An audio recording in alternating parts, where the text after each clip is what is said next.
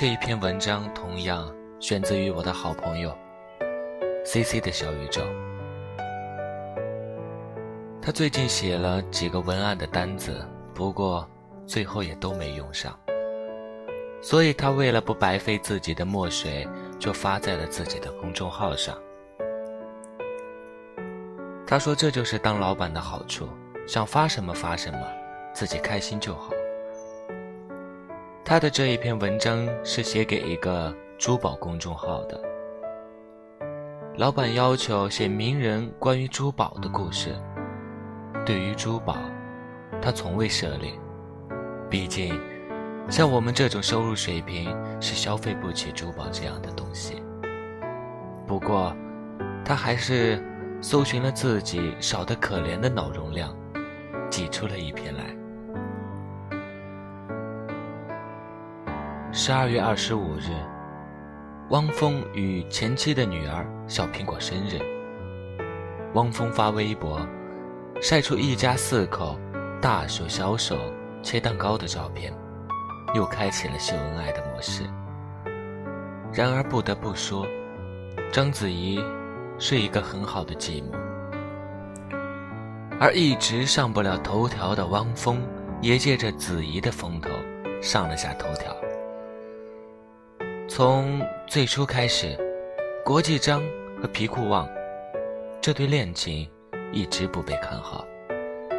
直到二零一六年的二月七日，子怡三十六岁本命年生日，在这场汪峰一手为子怡策划的洋洋得意的生日派对上，飞行器空降九点一五克拉钻戒，求婚时刻烟花闪亮。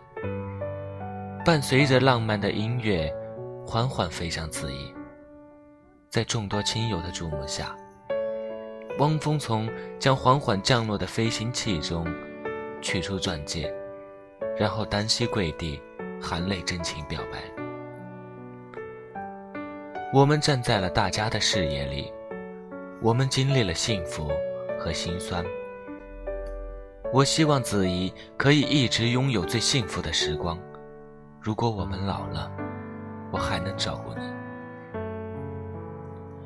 在导师席上，一本正经的汪峰导师，生活中却是如此充满情趣的暖男。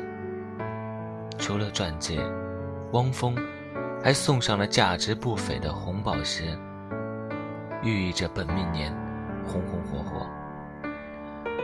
这已经不是子怡姐姐。第一次收到求婚钻戒了。零七年，老外富商 Vivi 就送过他一枚鸽子蛋，价值三千万人民币，十二克拉，闪到刺眼，并且他并高调的宣布订婚了。只是，两人所承诺的婚期变得遥遥无期。虽然 Vivi 曾经在事业上给予了子怡一定的帮助。也送了子怡所有女人所厌恶的巨型鸽子蛋，但因为一张婚前协议，两人的意见发生了分歧。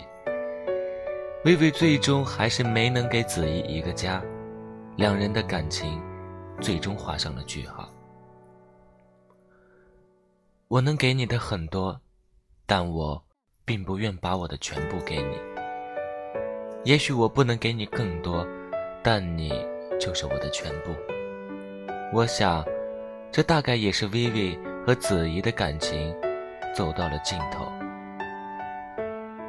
而汪峰最终赢得子怡的原因，也许是因为汪峰愿意永远唱着为子怡写的歌，而子怡也愿意永远坐在台下，静静地听他歌唱。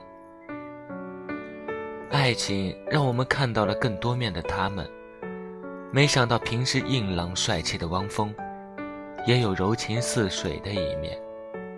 高傲、高冷、傲娇的国际章，也是上得了厅堂、下得了厨房的魅力仙妻。也许，九点一五克拉，没有十二克拉有分量，但它却承载了更多的爱。这无关大小，唯愿真心。愿每一个女人都可以做一个一直被爱着的小女人。